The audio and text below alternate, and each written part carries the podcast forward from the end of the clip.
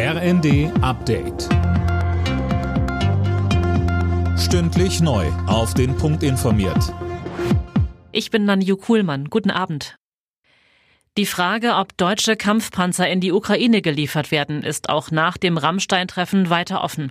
Und das sorgt nicht nur in der Opposition, sondern auch innerhalb der Ampelkoalition für Kritik. Philipp Nützig. Die grüne Bundestagsvizepräsidentin Göring-Eckardt etwa sagte den Funke-Zeitung, Deutschland könne und müsse noch mehr Unterstützung für die Ukraine leisten, damit der Krieg beendet werden kann. Die FDP-Verteidigungsexpertin Strack-Zimmermann spricht sogar von einem Versagen Deutschlands. SPD-Fraktionschef Mützenich betonte dagegen gegenüber den Stuttgarter Nachrichten, bei der Lieferung von Kampfpanzern sei es weiter wichtig, abgestimmt mit den USA zu handeln. Im Berliner Regierungsviertel sind tausende Menschen auf die Straße gegangen, um für eine umweltfreundliche und sozial gerechte Landwirtschaftspolitik zu demonstrieren.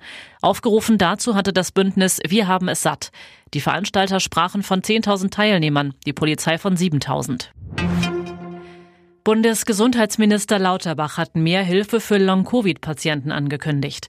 Was sieht seine geplante Initiative denn vor, Lisa Hofmann?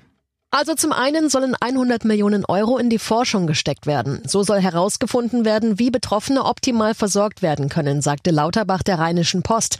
Außerdem soll als erste Anlaufstelle zeitnah eine Telefonhotline eingerichtet werden, die Long-Covid-Patienten bei Fragen weiterhelfen soll.